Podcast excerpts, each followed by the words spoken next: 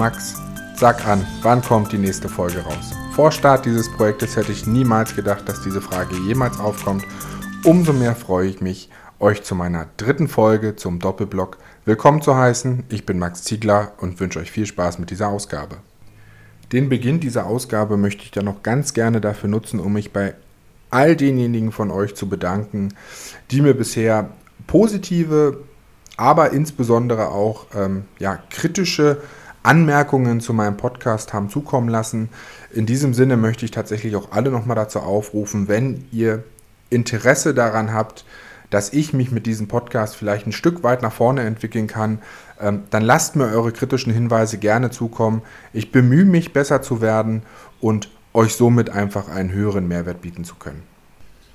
Und auch diese Woche gibt es wieder eine spannende Neuigkeit aus der Handballblase Berlin-Brandenburg zu berichten, nachdem ich letzte Woche über die ja, Trainerentscheidung beim VfL Potsdam gesprochen habe, lässt sich der zweite Drittligist des Landes nicht lange bitten. Der Oranienburger HC hat auch am vergangenen Montag ähm, ja, die Klärung der Trainerposition verkündet.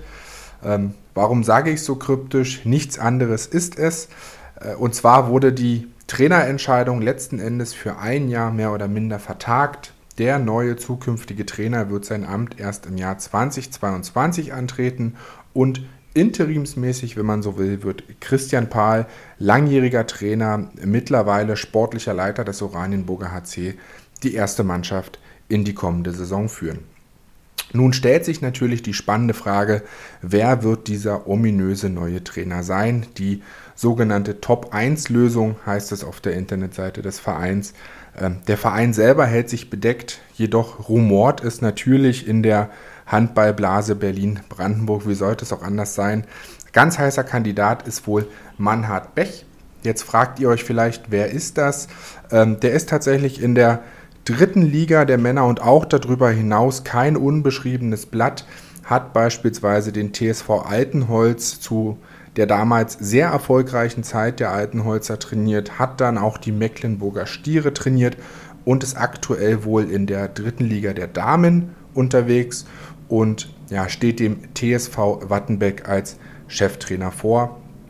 Und wie man hört, ist dort wohl auch noch entsprechend für die kommende Saison im Wort, was eine Verpflichtung durch den OHC erst 2022 möglich macht. Insgesamt glaube ich, sollte das wirklich so stattfinden, ein wahrer Coup, den der OHC dort landen konnte. Ich ähm, schätze Manhard Bech extrem. Ich hatte einige Male die Möglichkeit, mich mit ihm persönlich auszutauschen. Ähm, eine sehr ruhige, durchdachte und aber auch konsequente Art.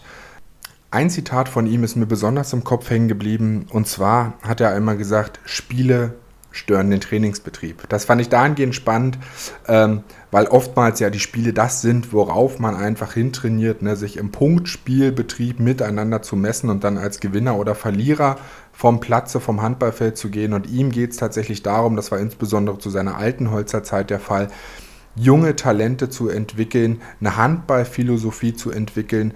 Und das Ganze wird seiner Meinung nach oftmals durch diese kompetitiven ähm, Spiele unterbrochen und man wird viel zu sehr daran gemessen und hat einfach heutzutage nicht mehr die Zeit, sich wirklich auf junge Talente einzulassen. Das fand ich tatsächlich einen sehr, sehr spannenden Ansatz in dieser doch sehr leistungsorientierten Zeit.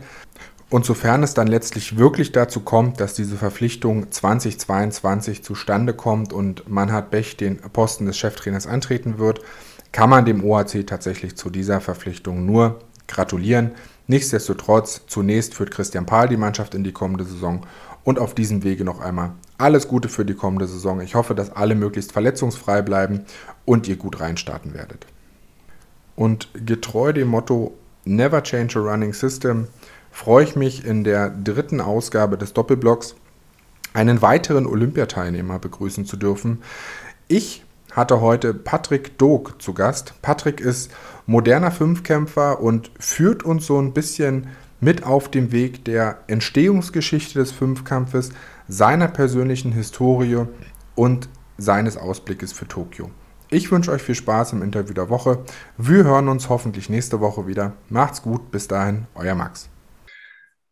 So, ich freue mich recht herzlich als meinen dritten Gast Patrick Dog willkommen zu heißen. Patrick, du bist ähm, moderner Fünfkämpfer und setzt nach Chrissy Linke den Reigen der zukünftigen Olympiateilnehmer für Tokio fort. Ich freue mich, dass du zu Gast bist. Hallo.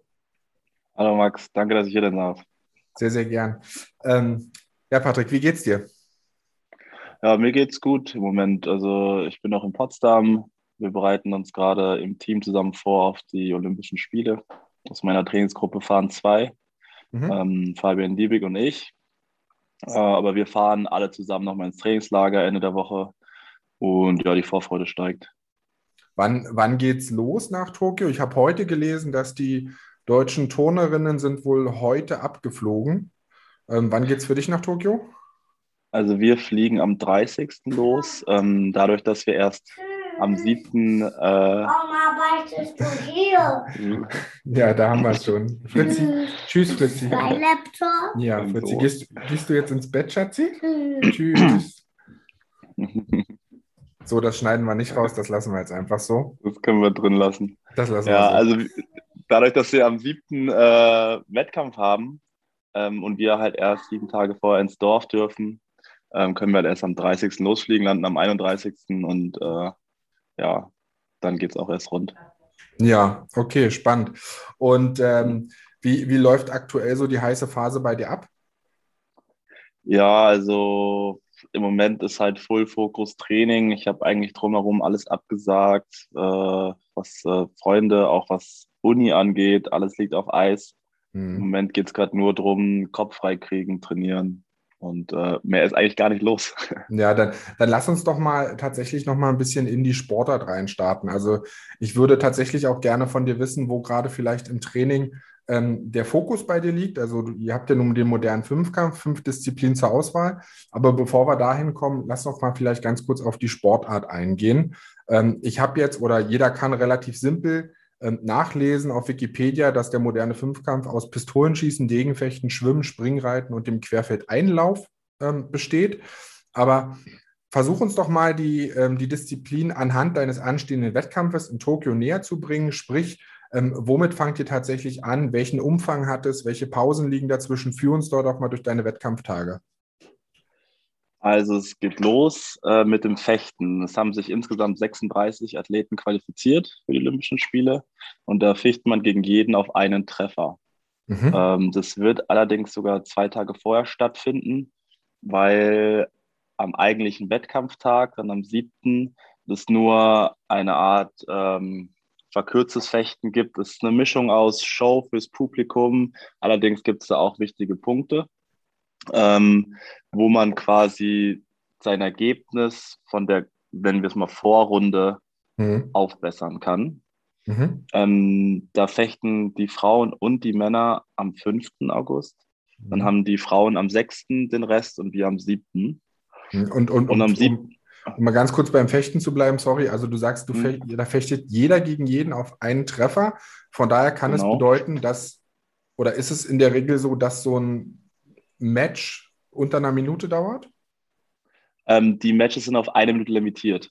Ach so, also okay. sollte nach einer Minute kein Treffer gefallen sein, äh, gibt es sozusagen eine Doppelniederlage und beide gehen quasi mit okay. ohne einen Treffer aus dem, aus dem Gefecht. Und man rotiert man quasi sagt, einfach immer so durch, so wie früher das Bänke, äh, Bänkerücken in der Schule quasi. Genau, so okay. ungefähr läuft das. Okay, spannend. ja, ja. Man, man, man sagt so, mit 25 Treffern ist es schon sehr gut. Mhm. Ähm, 15 Treffer ist eher nicht so gut. Mein Ziel ist es so, ähm, 20 bis 22 zu machen. Das äh, mhm. wird bei mir so der Anspruch sein.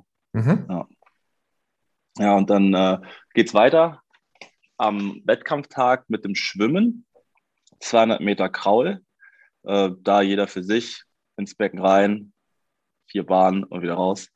Äh, für mich wird es dann, äh, das ist die Disziplin, wo ich jetzt nicht unbedingt Punkt, äh, Punkte gut machen kann, Plätze aufholen kann. Äh, da geht es bei mir darum, irgendwie die Position zu halten. Mhm. Bin allerdings im Moment schon fit. Äh, bin fast wieder Bestzeit geschwommen bei der WM vor ein paar Jahren und das in meinem Alter da nochmal ranzukommen, hätte ich nicht gedacht. Da, das war schon äh, gut. Und dann kommt das, also anschließend kommt dann das sogenannte Leiterfechten. Das ist die Bonusrunde, in der der 36. nach dem normalen Fechten gerankt gegen den 35. Ficht. Mhm. Der, der, Sieger von den beiden gegen den 34., der Sieger davon gegen den 33. Also rein theoretisch kann man der letzte einmal bis ganz hoch durchfechten. Ja. Passiert selten. Ich sag mal, wenn man zwei, drei Treffer macht, ist es schon gut. Ja. Ähm, allerdings ist an Punkten gesehen das nicht so viel wert. Im normalen, in der normalen Runde fechten, da ist ein Treffer, sind dort sechs Punkte. Mhm. Und bei der Bonusrunde ist ein Treffer ein Punkt. Das entspricht einer Laufsekunde.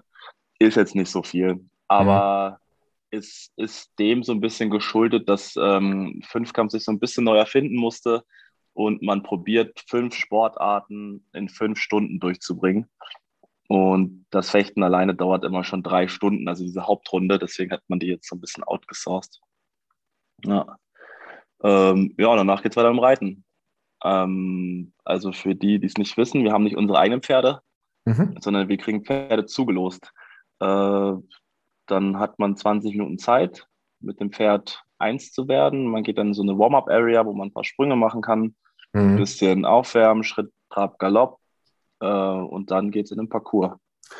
Krass, also das finde ich, das finde ich tatsächlich ähm, extrem beeindruckend und auch irgendwie ein Stück weit außergewöhnlich, weil wenn man irgendwie mal, keine Ahnung, diese großen Springreitturniere Aachen oder was das bekannteste hier in Deutschland ist, und wenn man, wenn man dann dort sich die Interviews angehört hat, wie wichtig das einfach ist, dass da die, die, die Reiterinnen und Reiter eins mit ihrem Pferd sind und wie lange die das schon reiten und so weiter. Und ihr setzt euch dann 20 Minuten drauf, ähm, äh, reitet euch so ein bisschen ein und dann geht es da tatsächlich äh, ja, um, um Medaillen natürlich im erweiterten Sinne. Ne? Das ist schon Wahnsinn. Ja, das Reiten ist auch sehr, sehr wichtig. Also man sagt schon so, die Grundelemente für eine vordere Platzierung ist eigentlich das Fechten und das Reiten.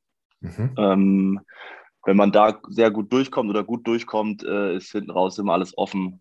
Und äh, zur Verteidigung der Reiter natürlich springen wir nicht so hoch wie die. Ähm, die sind da ja schon, die legen die Stange ein bisschen höher rauf, wir sind da ein bisschen, ein bisschen weiter unten. Ähm, aber ich sag mal, für unsere für unser Niveau sind wir da auch am Maximum, gerade bei den Olympischen Spielen. Da mhm. springen wir schon sehr hoch im Verhältnis zu sonst der Saison. Ja. Das ist ja auch ein großer logistischer Aufwand, ne? die ganzen Pferde dahin zu bekommen und so weiter. Ja, natürlich. Also, das ist auch nicht günstig. Wer gibt schon freiwillig äh, ein teures Pferd in fremde Hände, ja. wo er nicht weiß, wie er reitet? Das ist äh, erstens finanziell und logistisch schon sehr, sehr hoher Aufwand. Mhm. Aber das macht den Sport auch irgendwie ein bisschen aus, weil es geht nicht nur ums Reiten und über das Hindernis kommen, sondern es geht auch darum, mit einem anderen Lebewesen oder mit einem neuen Lebewesen irgendwie äh, schnell auf einen Nenner zu kommen, sich da quasi einzugrooven. Das ist auch irgendwie Teil des Sports. Also es ist jetzt nicht rein nur das Sportliche gesehen, sondern auch so ein bisschen, äh, ja, wie man damit klarkommt mit neuen Pferden. Mhm. Okay, ja. dann, dann haben wir jetzt quasi ähm, Fechten, Schwimmen und Reiten. Genau. Und dann kommt es eigentlich zum spannendsten Event. Das ist der Laser Run, der halt aus Laufen und Schießen besteht. Und man kann sich das vorstellen, so ähnlich wie beim Biathlon. Ähm, wir laufen viermal 800 Meter und schießen viermal mit Pistole. Was mit, früher war es mit Munition, mittlerweile ist es äh, mit Laser, wie der Name auch schon sagt. Äh, einfach ein bisschen freundlicher für Zuschauer, man kann überall den Platz auf, äh, den Skistand aufbauen. Man kann es in Fußgängerzonen bringen, in Einkaufszentren. Und da ist man einfach ein bisschen näher dran, mhm. als wenn man mit Munition schießt. Und das Spannende an sich ist, dass man ja in den ersten drei Disziplinen Punkte gesammelt hat. Und der nach den drei Disziplinen Führenden, der startet bei Null. Und äh, wenn man zum Beispiel drei Punkte Rückstand hat, startet man dann bei drei Sekunden, dass man am Ende wirklich der, der als erstes über die Ziellinie läuft, ist dann auch der Tagessieger mhm. und hat das äh, dann die Medaille auch mit nach Hause genommen. Das ist dann doch immer somit die spannendste Sache eigentlich. Da passiert noch sehr viel, gerade mit dem Schießen, da kann so einiges noch passieren und äh, meistens ist es so, dass die Laufstärkeren sich so im Mittelfeld befinden und dann anfangen, vorne Leute aufzuholen und ist dann doch eine sehr spannende Sache. Ja, das glaube ich. Das ist ja, das ist ja dann tatsächlich auch auch schon highlightmäßig so, so ausgedacht, sozusagen, dass dann da ähm, der, der als erster reinkommt, tatsächlich auch der, der Sieger ist am Ende des Tages und ah. man da wirklich ähm, eine, eine, wilde, eine wilde Aufholjagd sehen kann oder halt, wenn man halt weit vorne startet, natürlich auch einen entsprechenden Abfall beobachten kann. Ja, das, ja, klingt, ja. das klingt tatsächlich sehr spannend. Und wenn du sagst, früher wurde mit Munition geschossen, heute mit Laser und ähm, jetzt mal ganz blöde Frage, hat da die Technik bei dir schon mal irgendwie gestreikt oder funktioniert es seit jeher wirklich vergleichbar wie die Munition und es läuft und läuft? Äh, also wie alle Neuerungen hat es ein bisschen Anlaufschwierigkeiten gehabt. Ich glaube, die ganze Geschichte hat ein bisschen längere Beta-Phase gebraucht damals. ähm, okay. Es hat mir schon äh, so einige Titel oder Finalteilnahmen oder sonst was gekostet. Ich hatte da sehr lange Probleme mit, sei es der Laser an sich oder sei es äh, einfach die Mechanik der Waffe, wo einfach was mal auch mal gebrochen ist, hatte ich da wirklich alles durch. Mhm. Ähm, das war halt einfach am Anfang noch nicht ausgelegt für hohe Temperaturen, die wir zum Teil haben, wenn wir in Ägypten Wettkämpfe haben oder für Regen. Äh, da kommt mal irgendwo in Rio so ein kleiner Monsunregen runter, dann äh, steht alles unter Wasser, nichts funktioniert mehr.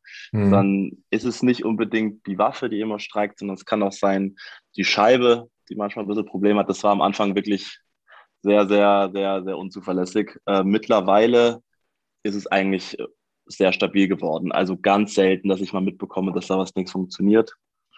Und das ist häufig ein Fehler vom, vom Athleten und nicht irgendwie äh, das Material, was da streikt. Dass mal mhm. jemand vergessen hat, die Batterie zu wechseln, Batterie geht leer mhm. oder so. Das ist äh, auch alles schon vorgekommen. Ja, spannend. Und hast du, hast du irgendwo eine, eine Ahnung, wie denn die Historie dieses Sportes letzten Endes war? Also ist ja nicht vergleichbar mit einem klassischen ähm, äh, Leichtathletik, äh, Zehnkampf oder wie auch immer, wo die, wo die Disziplinen durchexerziert werden und so weiter. Es sind ja doch schon sehr artenunterschiedliche Disziplinen, die da jetzt in einen Topf zusammengeworfen wurden.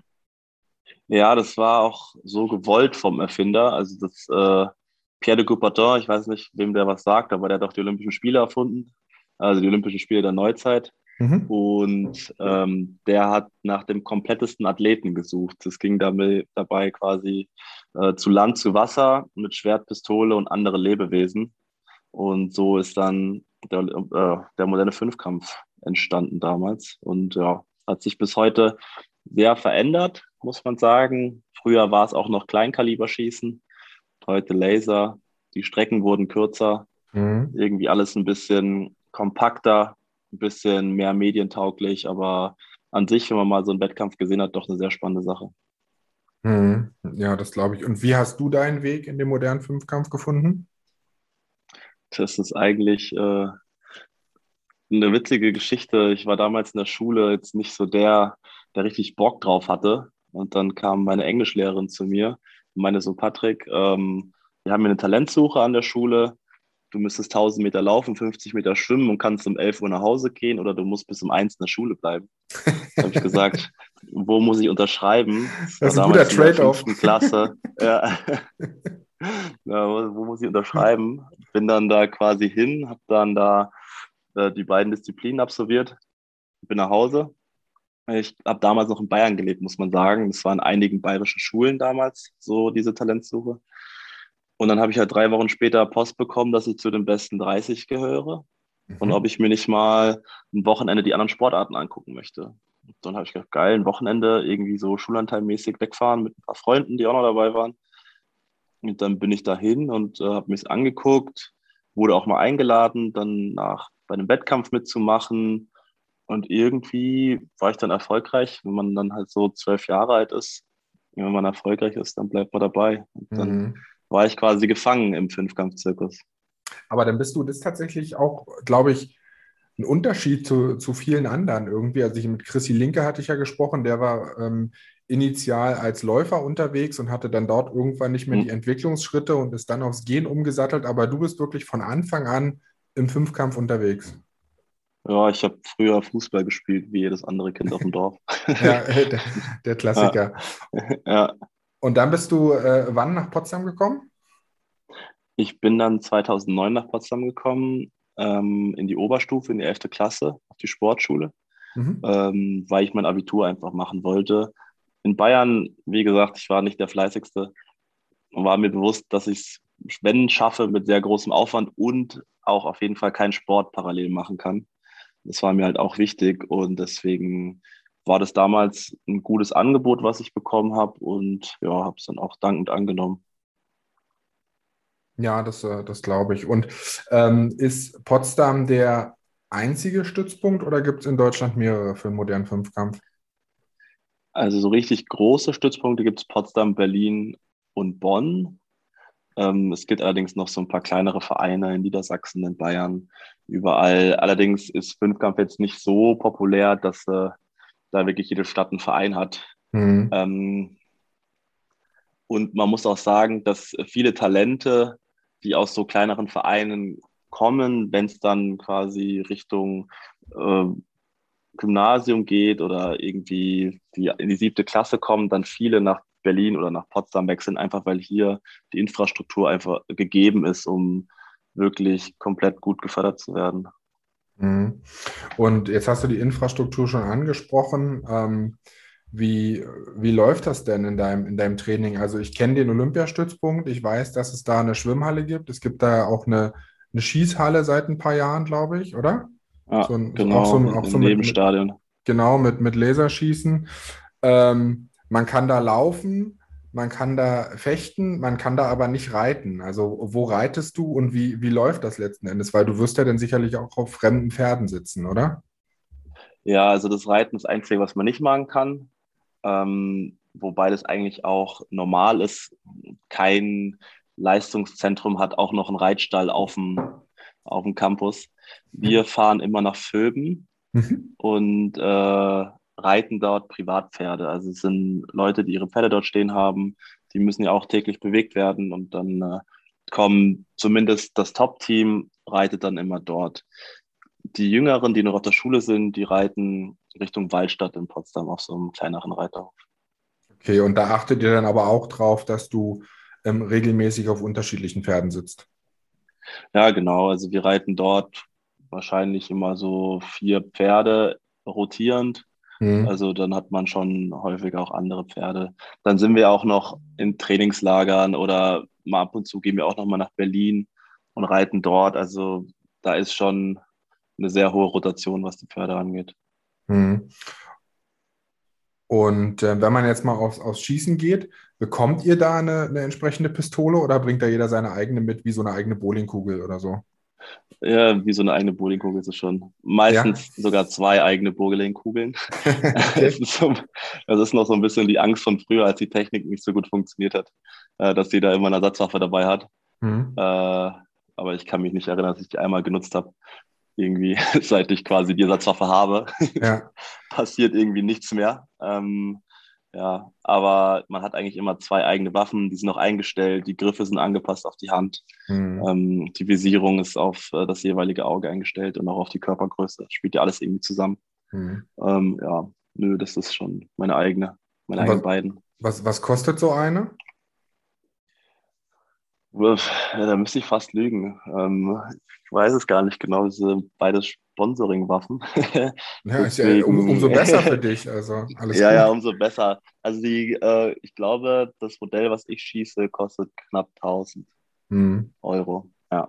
ja. Das ist äh, ja, das ist ja dann schon nicht unerheblich. Also ich frage deswegen, weil das war so ein Thema, was mich bei Christopher Linke in einer vergangenen Episode extrem überrascht hat, ähm, dass er beispielsweise kein, kein Sponsoring ähm, in Bezug auf seine Schuhe zum Beispiel hat. Also der, der mhm. läuft pro Monat ein paar Schuhe ab oder geht pro Monat ein paar Schuhe ab ähm, mhm. und äh, muss teilweise bei eBay gucken, dass er sich irgendwie die Schuhe günstig schießt und äh, dass er irgendwo einen Rabattcode von Adidas findet und so weiter.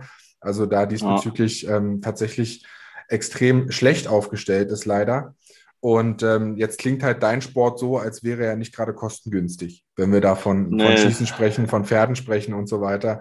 Wie läuft ja. denn das bei dir? Bist du da auch jetzt zuzüglich zu den, zu den Waffen mit Partnern ausgestattet? Ähm, eher schwierig. Also ich habe schon ein paar Partner, aber nicht äh, so spezifisch, wie ich es eigentlich bräuchte. Also ich mhm. glaube, Christopher und ich, wir haben denselben Suchalgorithmus bei Google, was Schuhe und äh, alles angeht. okay. Irgendwie Doch, äh, ist nicht so, als hätte ich mich schon ein paar Mal angefragt und äh, die vertrösten dann immer mit, nee, Fünfkampf ist nicht äh, bei uns auf der Agenda, ist irgendwie schade, mhm. weil ich habe jetzt auch nochmal gefragt vor Olympia, hey, wie sieht's aus? Und äh, irgendwie doch komisch, wenn man zum zweiten Mal zu Olympia fährt und sich doch noch seine Wettkampfschuhe selber kaufen muss. Ähm, Wäre halt irgendwie doch angenehm, wenn da mal was funktionieren muss. Aber vielleicht bin ich einfach nicht äh, marketingfähig genug oder ich weiß es nicht. Fünfkampf ja. ist es nicht. Ja, dann, dann lieber siebte, so, lieber Fuß, Liga Fußball oder so, ne? Genau, das so ist, ungefähr. Ja. ja. nee, ach, äh, klar, die schauen ja auch noch aufs Geld irgendwo und gucken, dass sie den mögsten Gewinn schießen. Mhm. Aber manchmal denkt man sich so, boah, könntet ihr doch nicht einmal ein paar mhm. Schuhe rüberwachsen lassen, das wäre dann schon angenehmer. Außer jetzt bei so wirklich sportartspezifischen Sachen wie die Laserpistolen. Mhm. Die gibt es ja nur im Fünfkampf an sich. Und da ich da ja eine Größe bin, ist es dann doch einfacher zu sagen, hey, wir sponsern dich. Mhm. Ja, ich bin da auch ein bisschen durch Zufall reingerutscht, muss ich sagen, in diese Waffengeschichte. Irgendwie vor den Olympischen Spielen 2016 ähm, war ich bei der Europameisterschaft und habe da den Chef gesehen von der Firma und meinte dann zu ihm, so was ist das denn? Er meinte, ja, das ist die neueste Waffe. Da habe ich gesagt, ja, wenn ich Olympiasieger werde, will ich eine haben. Hat er gesagt, nee, musste nicht mal. Top 10 reicht. Ich war damals noch Underdog, hat da keiner mit gerechnet, dass ich dann am Ende Sechster werde. Und dann ja. hat er sich danach bei mir gemeldet und meinte so, hey, ähm, wenn du möchtest, gebe ich dir die Waffe, so wie versprochen. Wir haben darüber gesprochen, also wir haben, ich halte mein Versprechen ähm, und wir geben uns die Hand, alles gut. Oder du kriegst einen Vierjahresvertrag, Sponsoring mit allem drum und dran und Waffenscheiben, Reparatur etc. Und ich gesagt, ja, wieso nicht? ja, aber cool, also dass sich denn so jemand auch im Zweifel noch daran erinnert und dazu steht. Ne? Also das ist dann ja. schon eine, eine, echt coole Geschichte. Ja. ja. Ja, das war auch so zwischen Tür und Angel mehr oder weniger die ganze Geschichte und aber zu seinem Wort gestanden und ja. Ja, richtig gut. Jetzt hast du es gerade schon erwähnt. Ähm, Rio, du bist da so ein bisschen als Underdog, hast du selber gesagt, ähm, angekommen und am Ende ja in den Top Ten gelandet. Ich glaube, du bist Sechster geworden. Genau. Ähm, nimm uns mal so ein bisschen mit auf die Reise. Wie war das, was war das für ein Erlebnis für dich? Ähm, äh, wie lief das ab? Ähm, also erstmal dieses, dieser ganze Trubel davor. Das war irgendwie schon heftig. Gefühlt jedes Wochenende auf einem anderen Event gewesen, wo man irgendwie verabschiedet wurde oder vorgestellt wurde oder sonst irgendwas. Dann sind wir fünf Wochen ins Trainingslager geflogen in die USA. Mhm. Sind dann zur Öffnungsfeier runtergeflogen nach Brasilien, waren dann zwei Tage im Dorf, sind dann noch mal eine Woche ins Trainingslager geflogen, sind dann wieder ins Dorf. Irgendwie war ziemlich hektisch. Ähm, aber an sich war es eine super Erfahrung. Also was ich richtig genossen habe, war äh, diese ganzen verschiedenen Kulturen und Länder, die da zusammengekommen sind, was man sich da kennengelernt hat. Äh, man hat mal in der Mensa mit einer ganz anderen Nation am Esstisch gesessen und mal sich unterhalten, einfach mal ausgetauscht.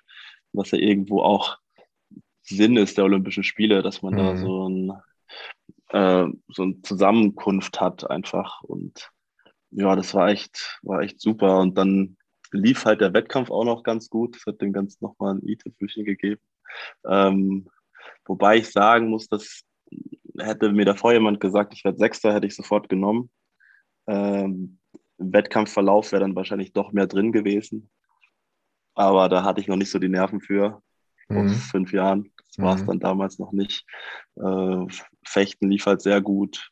Schwimmen war okay, Reiten war gut. Ich war halt Vierter vor dem Laserrun, was eigentlich meine stärkste Disziplin ist.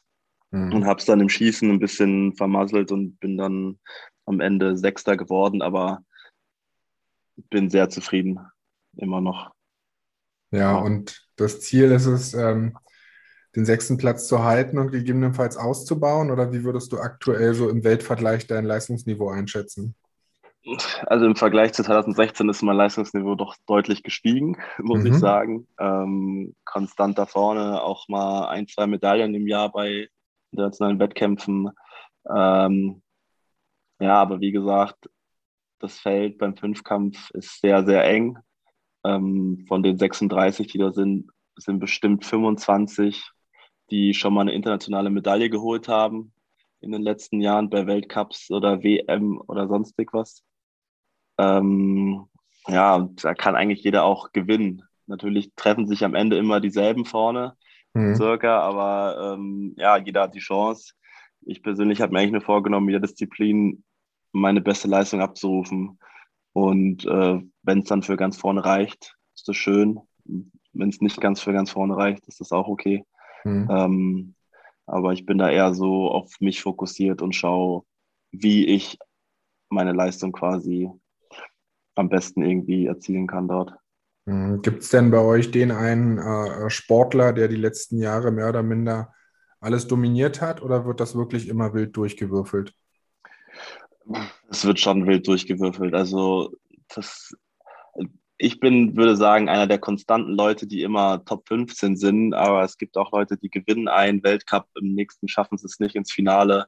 Es gibt da immer so ein Hin und Her zum Teil, äh, mhm. wo ich sage, kann man wirklich nicht einschätzen. Also natürlich gibt es starke Leute, alle sind irgendwie stark.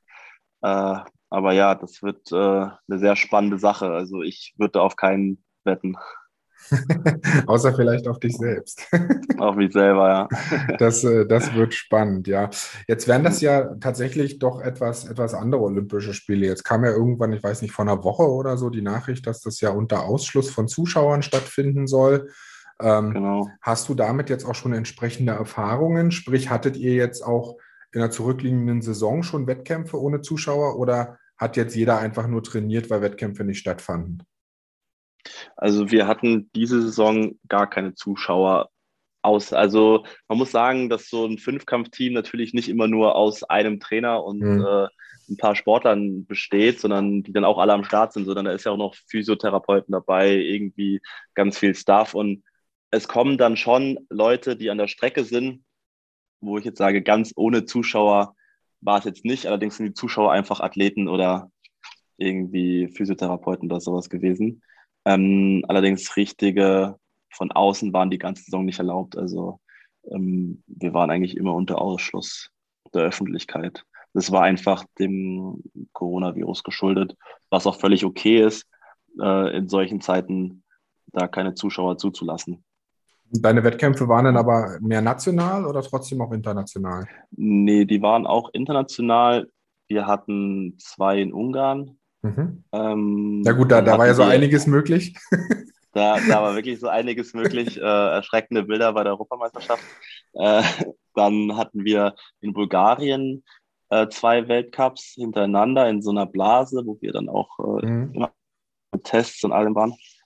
Äh, und dann hatten wir nochmal in Ungarn einen. Also Ungarn hat sich hier alles gekrallt, was ging, mehr oder weniger. Äh, auch nochmal ein großer Wettkampf. Und dann hatten wir die WM noch in Ägypten. Und in Ägypten waren wir auch mehr oder weniger abgeschottet. Also wir waren fast nur international unterwegs. Den einzigen nationalen Wettkampf, den wir wirklich hatten, der war die Finals gewesen in Berlin. Mhm. Die deutschen Meisterschaften, die habe ich persönlich aber ausgelassen, weil die am Wochenende vor der Weltmeisterschaft gewesen sind. Und mhm. äh, ich gesagt habe, wenn ich da am Wochenende starte und dann donnerstags schon in den nächsten Wettkampf wieder reingehe, das ist mir einfach ein bisschen zu viel. Wie, wie groß ist denn die, die nationale Konkurrenz? Also musstest du ähm, hart darum fighten, ich sag mal, die Norm zu erfüllen? Oder wie, wie kann man sich das im nationalen Wettkampf vorstellen? Die nationale Konkurrenz war deutlich größer als die internationale, würde ich fast sagen. Also das war dieses Mal bei uns wirklich hart. Wir sind vier Jungs, auch alle vier aus derselben Trainingsgruppe.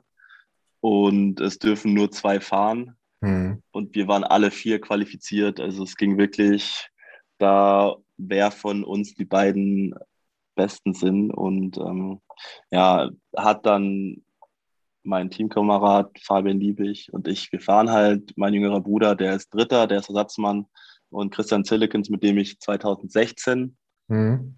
bei den Olympischen Spielen war, der ist halt Vierter geworden, aber der wäre auch qualifiziert gewesen. Also das war wirklich mhm. bei uns äh, ganz hart und bis zum letzten Wettkampf war noch alles offen.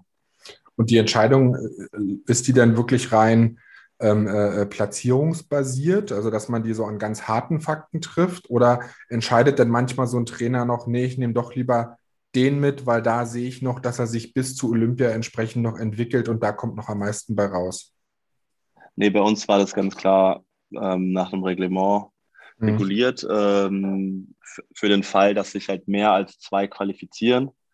Ähm, gab es da nationale Regeln und ähm, die wurden, äh, gab es auch keinen Zweifel irgendwie, dass man da sich als Trainer sah, hätte irgendwie für jemand anderen stark machen können. Also da war ganz klar geregelt, dass ähm, Priorität 1 ist, wenn man 1 bis 6 bei der Weltmeisterschaft macht, weil es einfach der Wettkampf ist, der am nächsten an, der, an den Olympischen Spielen dran ist. Mhm. Und danach wurde es quasi über die Olympiarangliste äh, geklärt. Und da gibt es einfach ein Ranking aus ganz vielen Wettkämpfen und ähm, ja, das war eine ganz klare Sache. Und welchen Platz hast du bei der WM in Ägypten gemacht? Ich wurde Zehnter dieses Zehnter. Mal. Ja, hatte ein bisschen im Reiten verrissen leider. Wäre da vielleicht ein bisschen mehr drin gewesen. Ähm, war eigentlich gut weit vorne, ein bisschen Reiten zurückgefallen mhm. und dann wieder nach vorne gerannt. Äh, ja, nö. aber zehnter Platz ist okay. Ja, das, das klingt auf jeden Fall erstmal nicht schlecht. Ähm, jetzt hattest du vorhin schon gesagt, dass du äh, mit Sponsoren nicht ganz so gesegnet bist. Also klar, du hast jetzt jemanden, der stellt dir deine, deine Laserwaffen und so weiter. Du wirst mhm. jetzt aber, also vermute ich jetzt mal, nicht jemanden haben, der dir im Monat so viel überweist, sodass du davon leben kannst. Ähm, wie, wie finanzierst du deinen dein Alltag? Bist du ähm, äh, bei der Polizei? Bist du beim Zoll? Bist du Sportsoldat? Wie läuft das bei dir? Also ich bin Sportsoldat seit 2013, wo ich auch echt dankbar sein kann, weil da gibt es nur eine limitierte Anzahl an Plätzen und ähm, wenn es quasi die Bundeswehr nicht gäbe mit diesen Plätzen, hätte ich wahrscheinlich nach meinem Abitur äh, aufgehört mit Sport. Mhm. Das wäre sonst einfach nicht möglich gewesen. Ich habe da ein gutes Einkommen, kann mich da wirklich nicht beschweren. Ähm, zudem gibt es halt noch die Deutsche Sporthilfe, Sporthilfe Brandenburg und äh, dann kriege ich noch so über kleinere Ecken mal hier ein bisschen was überwiesen. Also ähm, einer alleine würde niemals reichen, mhm. aber alle zusammen machen es dann doch so, dass äh, ich äh, ganz gut davon leben kann. Und äh, ja, wobei wirklich die Bundeswehr mein Hauptsponsor ist. Ja. Ja, das ist tatsächlich ein System in Deutschland, das dass die Sportarten, die, die nicht so eine TV-Präsenz haben, insbesondere dann auch am Ende ähm, im, im, Spitzenbereich zumindest auffängt. Ne? Wir ja. können, dann, wir können ja. dann wieder drüber sprechen. Jetzt weiß ich nicht, ob ihr in deiner Trainingsgruppe, ob ihr alle vier Sportsoldaten seid. Ähm, äh, würde ich jetzt nee, mal nee, vielleicht behaupten, nee. nicht, genau. Und dann spricht man nämlich wieder darüber, was passiert, wenn du, äh, hatte, ich, hatte ich auch mit, mit Chrissy Linke besprochen, was passiert, wenn du einfach rund um deinen Geburtsjahrgang zwei Leute hast, die einfach mal verdammt besser sind als du, du aber trotzdem ja. noch international absolut konkurrenzfähig bist, aber einfach national ja. nur die drei, dann fällst du im Zweifel auch irgendwann hinten runter. Ne? Ähm, Natürlich. Ja, das ist tatsächlich also schwierig. das Glück, dass wir noch die Landespolizei und die Feuerwehr haben, wo auch mhm. noch zwei Teamkollegen von mir drin sind. Mhm. Aber man muss ja auch irgendwie mal sehen, der Nachwuchs. Ähm, wir sind jetzt vier Top-Männer, die diese vier Sportförderplätze einfach auch blockieren irgendwie. Mhm. Und da ist auch die Frage, ähm, sollte man sowas nicht vielleicht irgendwann mal hochstocken, weil wenn der Nachwuchs nach dem Abitur nicht in so ein System reinrutscht, dann hören die halt alle auf. Ist ja auch nicht zu verdenken, die müssen Geld verdienen, die wollen studieren, die müssen sich ja später vorbereiten. Irgendwer muss es finanzieren. Familie kann das ja nicht äh, noch bis äh, Mitte, Ende 20 da mhm. den Sport finanzieren. Mhm. Äh, und über Sponsoren wird das, wie schon gesagt, leider nichts. Äh, deswegen müsste man da, glaube ich, mal ein bisschen was hochstocken. Das würde dem Fünfkampf vor allem gut tun. Mhm. Andererseits, ja, ich sehe das Problem, aber ich würde jetzt auch selber nicht aufhören mit dem Sport, nur um äh, Jüngeren quasi da ein bisschen Platz zu machen. Nee, das ist auch, das ist auch nicht deine Aufgabe. Ja. Deine Aufgabe ist nee. es, dich da voll auf deinen Sport zu konzentrieren und die Rahmenbedingungen, die müssen andere schaffen. Ähm, ja. Ganz, ganz klar. Aber das ist natürlich ein absolut valider Punkt. Ne? Jetzt, jetzt seid ihr da zu viert. Ähm, ähm, ich ja. weiß nicht ganz, wie die Altersstruktur ist und ähm, wie lange man quasi modernen Fünfkampf auf hohem Level betreiben kann. Aber im Zweifel, ja. wie du es sagst, werden da bestimmte Jahrgänge, die vielleicht Potenzial hätten, hier in Potsdam, ausgespart, so lange, bis einer, ich sage jetzt mal, in Rente geht, bei euch in sportliche genau. Rente. Ähm, das ist natürlich schon irgendwo schwierig. Ja, das stimmt. Ja, man sieht es ja auch an den Weltcups, das sind so mit die Wettkämpfe, wo wir eigentlich immer beschickt werden. Da dürfen auch nur vier pro Nation fahren. Mhm. Ähm, da ist es ja auch, dass wir vier Jungs einfach auch wir sind ja nicht nur national vorne, sondern auch international vorne. Da muss man uns auch erstmal irgendwie äh, weiß machen, du darfst jetzt da nicht hin, weil mm. jemand, äh, da, da würden wir auch sagen, äh, Moment mal, auf welcher Begründung, wie, wieso, wieso, weshalb, warum. Ähm, allerdings haben halt die dann auch nicht die Chance, sich zu entwickeln. Das ist halt äh, auch das Ding. Und dazu kommt halt noch, dass wir über diese Weltcups, über diese internationalen Wettkämpfe auch jährlich wieder unseren Kaderstatus bestätigen müssen, auch äh, bestätigen mhm. müssen, dass wir weiter in der Bundeswehr, Feuerwehr oder Polizei bleiben dürfen. Es mhm. geht ja da auch äh, um unsere finanzielle Zukunft. Da macht ja auch keiner Platz. Mhm. Ähm, das ist alles irgendwie ein bisschen schwierig. Ich würde mir da wünschen, dass es da irgendwann mal äh, ein bisschen besseres System gibt, dass man den Nachwuchs einfach doch noch zwei, drei Jahre nach dem Abitur irgendwie mitziehen kann, äh, dass sie sich auch noch mal entwickeln können. Mhm. Aber im Moment sieht es ja nicht so aus. Ja, also du, ich, ich sehe es gerade, du hast, ähm, du hast ein Seattle Seahawks-Trikot an und wenn man jetzt an, an Ameri wenn man jetzt an American Football denkt, also nicht, dass das jetzt bisher groß erfolgsversprechend war, es gibt aber da mhm. dieses, dieses Pathway-Programm oder so, wo ja die ja. Europäer ähm, quasi einen zusätzlichen Kaderplatz einnehmen dürfen bei den entsprechenden Teams und dort genau. entsprechend mittrainieren dürfen, ohne dass die zu Lasten ähm, des Salary Caps laufen, ohne dass die zu Lasten der maximalen Kadergröße laufen und so weiter. Ja. Also es gibt irgendwo ja schon Möglichkeiten, um Leute, die jetzt erstmal eigentlich noch nicht auf dem Leistungsniveau sind, aber vielleicht vielversprechend sind, um die trotzdem irgendwo mitzunehmen, auch wenn das ganze genau. System in sich eigentlich eher geschlossen ist. Ähm, ja. Da kann man sich durchaus, durchaus ein paar Gedanken machen, wie das funktionieren könnte. Und klar, wie du sagst, ich meine, wenn es für dich um, um äh, Punkte geht und um Bestätigung des Kaderstatus, dann wirst du nicht sagen, ja klar, ich setze jetzt hier mal die nächsten drei Wettkämpfe aus, damit der ähm, 19-Jährige mit kann und seine ersten Erfahrungen sammeln kann. Weil im Zweifel verlierst genau, du dann mit ja. deinen Status als äh, Sportsoldat und guckst dann in genau, die Röhre. Ne? Ja. ja, klar. Ja, klar. Ja, Allerdings muss man auch sagen, ich bin auch angewiesen auf diese jüngeren Athleten, die nachkommen, weil gerade im Fechten braucht man halt auch Trainingspartner. Da braucht man auch äh, irgendwo auch erfahrene Trainingspartner, dass man da sich äh, miteinander reiben kann und da auch weiter nach mhm. oben kommt. Ähm, das ist irgendwie so ein bisschen verzwickt und ich sehe so in den letzten Jahren so ein bisschen Rückgang. Mhm. Ähm, ja, aber wie gesagt, wir vier Jungs blockieren hier seit äh, drei, vier Jahren halt diese vier Plätze, so ein mhm. bisschen. Ähm, und das ist ein bisschen schwierig da. Aber ich hoffe, dass sich das jetzt nach Olympia dann äh, ein bisschen ändern wird. Und ihr seid, ihr seid alle in Potsdam? Genau, wir sind alle in Potsdam. Ähm, es gab vor der Olympia-Quali noch einen sehr starken Athleten aus Berlin, Alexander Nobis. Äh, mit dem habe ich auch Staffelgold bei der WM geholt 2019.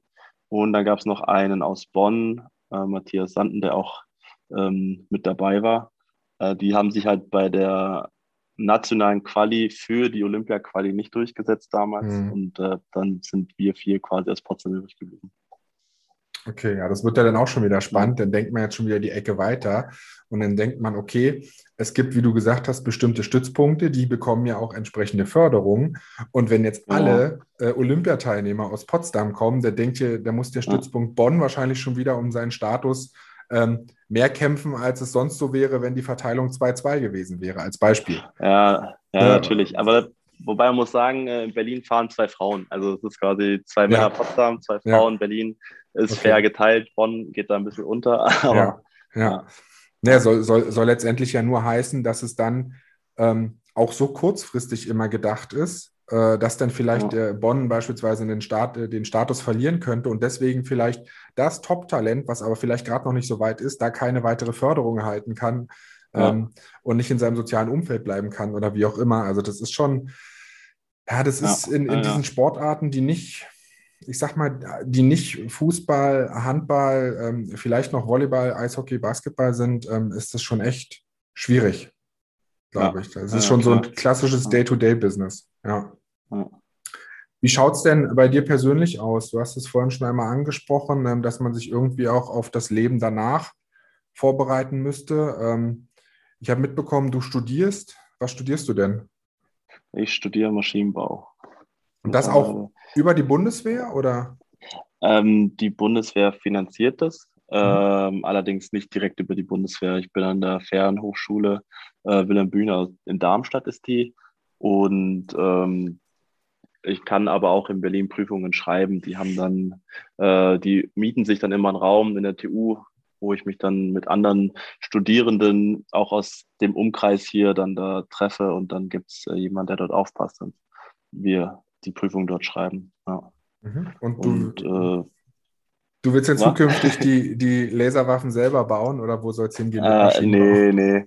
Äh, eigentlich hoffe ich, dass Elon Musk seine Gigafactory fertig gebaut hat, bis ich fertig bin mit Sport. Äh, mhm. Das ist von mir nämlich nur eine halbe Stunde entfernt mit Auto und äh, da würde ich ganz gerne entspannt mal arbeiten. Das würde mich schon so am meisten reizen.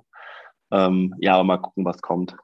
Ähm, ich habe bewusst was gewählt, was nichts mit dem Sport zu tun hat, mhm. weil ich damals, als ich mich entscheiden musste, nicht weiß, äh, wusste, ob ich noch äh, Lust auf Sport habe. Nach meiner Karriere kann ja alles passieren. Mhm. Irgendwie ein Abgang, der nicht so äh, freudig ist, äh, verletzt, äh, was weiß ich. Und äh, deswegen habe ich mich dazu entschlossen, kann aber aufgrund meiner Trainerlizenzen immer noch irgendwie als Trainer fungieren später. Mhm. Bin mir da noch nicht so sicher.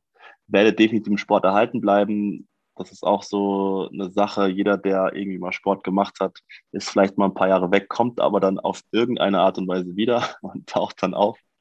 Ja. Hm, deswegen, aber wo genau, weiß ich noch nicht. Ja, das ist, das ist tatsächlich so. Irgendwann spült es alle wieder zu ihren sportlichen Wurzeln zurück. Das, genau. das ist so. Dafür hat man das auch lange genug gemacht, als dass man das dann einfach ja. so ähm, auch herzbluttechnisch einfach fallen lassen könnte. Genau, genau. Ja, genau. Ja. Ähm, jetzt habe ich tatsächlich gerade mein, meine nächste äh, Frage vergessen. Ach nee, jetzt ist sie wieder da.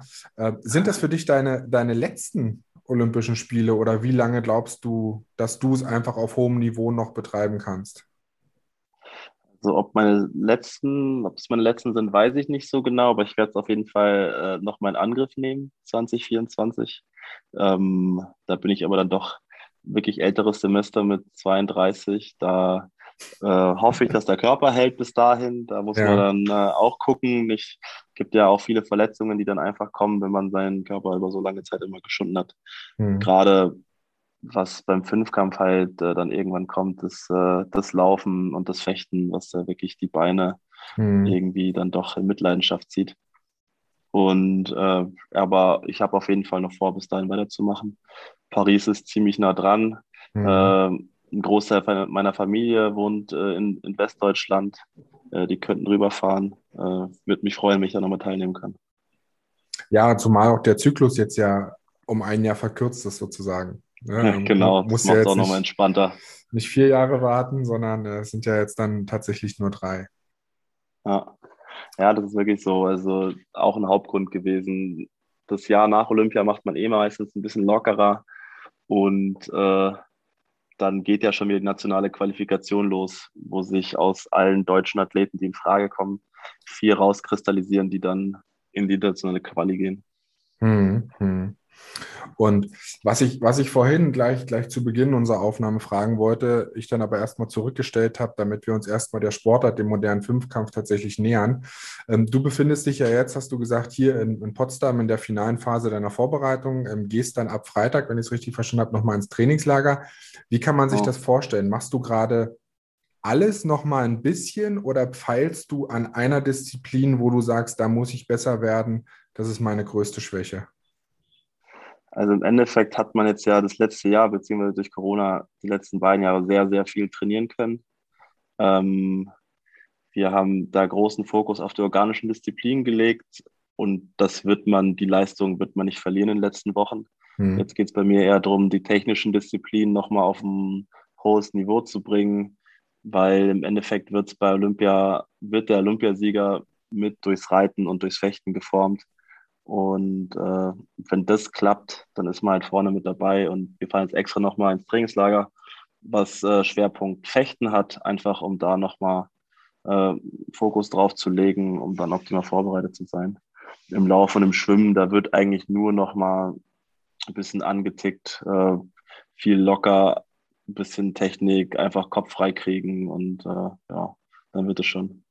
Hm, gibt es denn irgendeine ich sage jetzt mal, irgendeine, irgendeine, spezielle Ernährung, die ihr dann so zu euch nehmt, dass man sagt, keine Ahnung, ähm, man sagt ja immer, dass, dass Nüsse mit all ihren Vitaminen ganz gut äh, sind, um, um fit im Kopf zu bleiben oder so, keine Ahnung. Dass man beispielsweise, wenn man weiß, man muss jetzt schießen oder so, jetzt ernähre ich mich vielleicht mal ein bisschen so und so. Wenn ich schwimmen muss, dann haue ich mir vorher drei Bananen rein oder keine Ahnung. Gibt es da irgendwelche spe speziellen Sachen? Nee, so speziell gibt es da nicht. Ich habe natürlich bei der Trainingseinheit immer was zu trinken dabei, wo auch äh, Elektrolyte, Mineralien drin sind.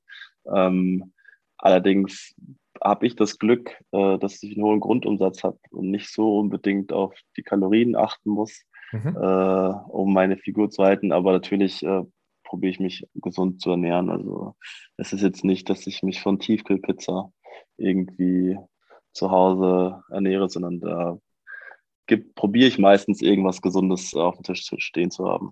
Mhm. Und wie ist es? Ich meine, jetzt, jetzt war ja oder ist ja quasi immer noch Corona und ähm, alles war irgendwie zu, ähm, Diskotheken sind immer noch zu und so weiter.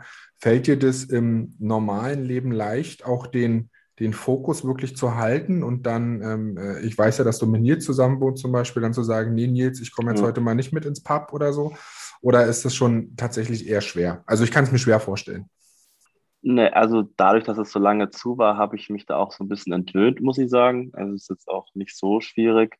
Ähm, natürlich jetzt, wo alles wieder ein bisschen aufmacht, äh, war ich auch mal wieder mit Freunden grillen oder sowas. Aber ähm, allgemein ist es so, ich bin zwar geimpft, aber auch wenn man geimpft ist, kann man es trotzdem ja noch bekommen. Mhm. Und äh, ich würde mir gerne zwei Wochen Quarantäne sparen, so kurz vor den Olympischen Spielen. Ja, da, das macht sich nicht so gut. Du kannst da nicht so viel gut, äh, nicht so viel in eurer Wohnung trainieren. Da, da nee, braucht nee, das, das, das Pferd schwierig. braucht ein bisschen mehr Platz. Ja, ja super. Ja. Patrick, vielen lieben Dank für die, für die spannenden Einblicke. Ähm, ich habe zu danken. Zu guter Letzt noch so eine Frage, die, die ich tatsächlich jedem meiner Gäste stelle. Wen würdest du mir denn für, für eine weitere Aufnahme als ähm, Gast empfehlen und warum? Ähm, ich würde dir Christine Pulins empfehlen. Ähm, ist eine gute Freundin von mir und die hat auch einen ganz spannenden Weg, wie sie es jetzt äh, zu Olympischen Spielen geschafft hat, äh, ihr Studium beendet hat und, und, und. Äh, da gibt es bestimmt eine Menge zu erzählen. Super. Ist notiert. Vielen lieben Dank für deine Zeit, für die spannenden Informationen. Ich ähm, drücke dir alle beiden Daumen, die ich habe, dass das alles so gut laufen wird, wie es nur kann. Also jetzt in deiner restlichen Vorbereitung, dann aber auch in, in Tokio. Und ich hoffe natürlich, dass das Ganze auch irgendwo mit ein bisschen Airtime im Fernsehen letzten Endes begleitet werden wird. Ja. Ähm, in, in Rio war es genau, in Rio war es ja so, zumindest für den finalen Wettkampf auf jeden Fall. Ja. Ähm, das habe ich damals auch gesehen und ich hoffe, dass es in Tokio mindestens auch wieder so ist. Ja, ne, hoffen wir mal, oder ich kann es mir gut vorstellen äh, einer von uns beiden Deutschen wird schon vorne sein und äh, dann wird auf jeden Fall ein bisschen Übertragungszeit sein. Sehr gut. Patrick, vielen lieben Dank. Viel Erfolg. Mach's gut. Bis dann. Jo, danke. Ciao.